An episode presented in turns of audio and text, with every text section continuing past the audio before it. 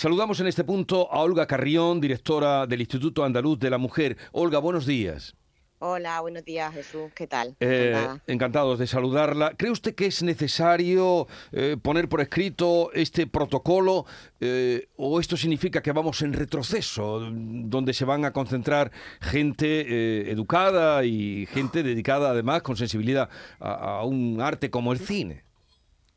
Bueno, eh, la, hay una alarma social, desgraciadamente, por el repunte de, casos de, terribles asesinatos en los últimos meses.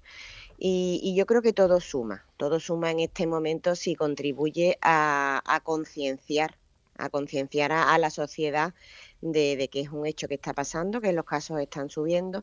También el lado positivo, a mí me gusta ver todo por el lado positivo y es que hay una conciencia también de denuncia que, que antes no existía.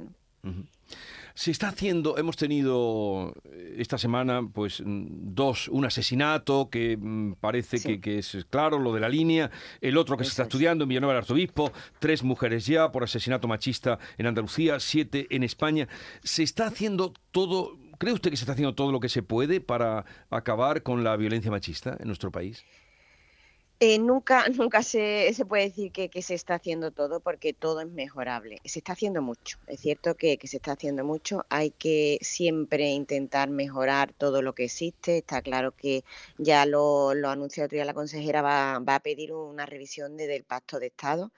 Eh, y vamos a intentar coordinar, siempre tenemos que intentar coordinar que todas las administraciones perfectamente entre ellas cruce de datos de información para, para mejorar, para mejorar en ese sentido. Se está haciendo mucho, ¿eh? porque también hay que lanzar a, a, las víctimas, a las víctimas que todavía no han denunciado también, hay que lanzar un mensaje positivo de, que estamos aquí, de que Andalucía tiene un servicio de atención a las víctimas en todos los sentidos, desde el punto de vista psicológico, jurídico, de asistencia legal, que tenemos el 900, 200, 999, 24 horas al día y tenemos que lanzar ese mensaje que las administraciones estamos aquí para si dan el paso desgraciadamente de que se vean se vean que tienen que denunciar una situación, estamos aquí para, para ayudarlas desde el minuto uno. Eso también es importante que, que, la, que las víctimas lo sepan. Eh, ¿Cree usted que la reforma de la ley del solo sí es sí es ya cosa hecha? ¿Confía en lo que está diciendo una parte del gobierno, la parte socialista? Eh, yo creo que, lo que nos tenemos que quedar son con los hechos. Y los hechos es que son, desgraciadamente, que todos los días hay reducciones de condena. Y ante eso, ¿qué vamos a hacer? Es la pregunta.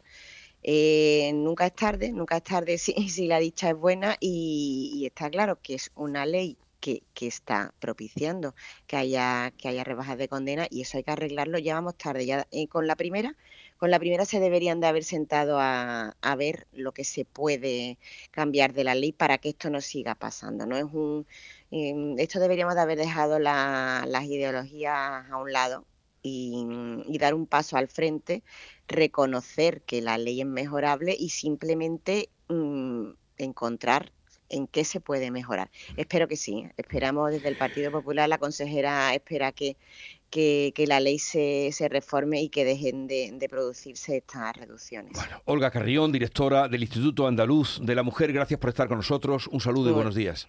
Muchísimas gracias, Jesús. Gracias.